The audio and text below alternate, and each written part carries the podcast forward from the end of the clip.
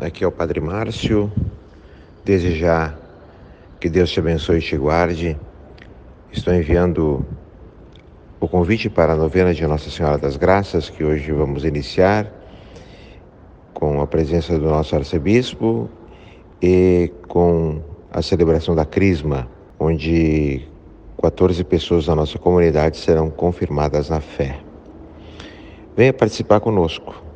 A novena é uma belíssima oportunidade de cada dia nós crescermos na fé e oferecermos a Nossa Senhora das Graças o nosso coração como uma rosa que oferecemos à nossa mãe.